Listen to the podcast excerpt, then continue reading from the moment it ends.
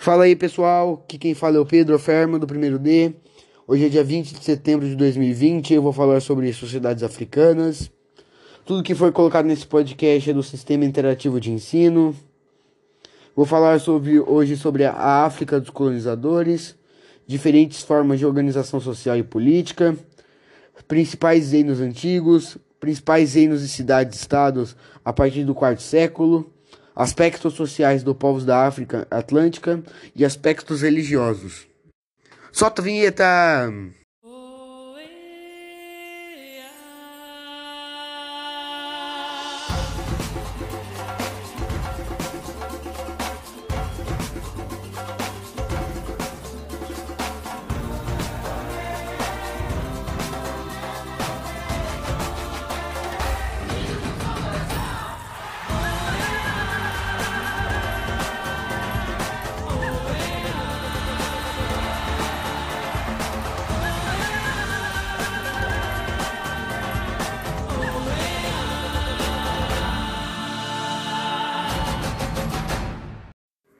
Vamos começar falando sobre a África dos colonizadores.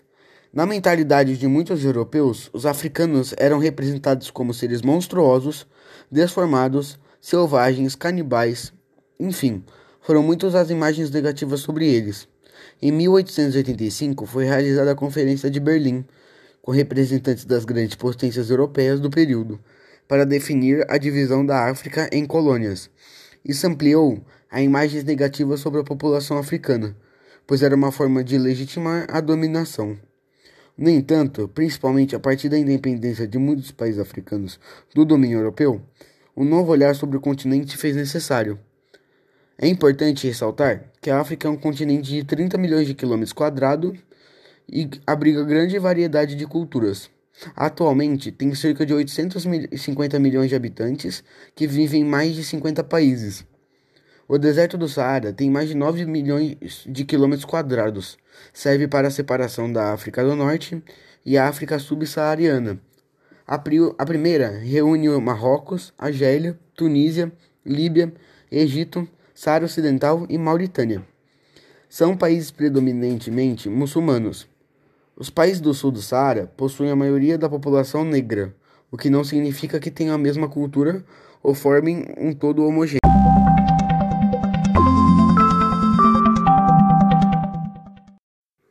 Vocês sabiam que essas sociedades tinham diferentes formas de organização social e política? Não? Então vamos lá. No continente africano existiram muitas formas de organização social e política. Independentemente das diferenças, não podemos dizer que era uma superior em relação às outras. Trata-se de formas diferentes de se viver e relacionar.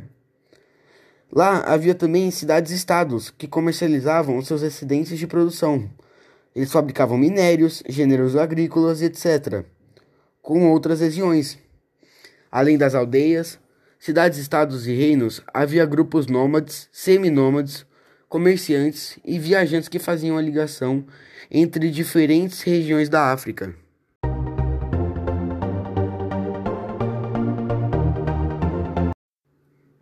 Principais reinos antigos: Egito Antigo e Cuxi. Segundo a Bíblia, em Gênesis 10, 6, fala que depois que o depois que Noé desceu, ele os filhos dele se separaram. E Cão foi para a África e teve um filho chamado Cuxi.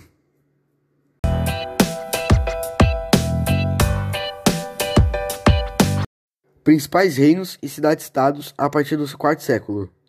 Após o quarto século depois de Cristo, outros reinos estados se desenvolveram na África. Você sabe quais são eles?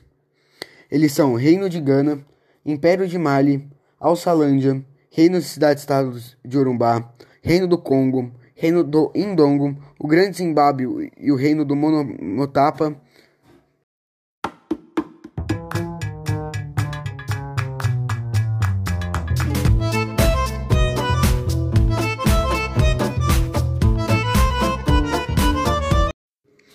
Os povos africanos, de modo geral, davam muita importância à sua descendência. Você sabe qual são? A virilidade era muito importante entre os homens, e ter filhos era fundamental para as mulheres. Aspectos religiosos. Havia as pessoas consideradas responsáveis pelo contato com o sobrenatural e eram chamadas para cuidar de casos de doenças, esterilidade, conflitos e até guerras. Forças da natureza eram muitas vezes associadas a figuras humanas, como é o caso de Ogum e Xangô. Muitas religiões são praticadas no continente africano. Uma delas é a religião monoteísta, que vem crescendo com grande rapidez. A África é um continente irmão. Sabendo mais sobre ela, saberemos sobre o nosso Brasil.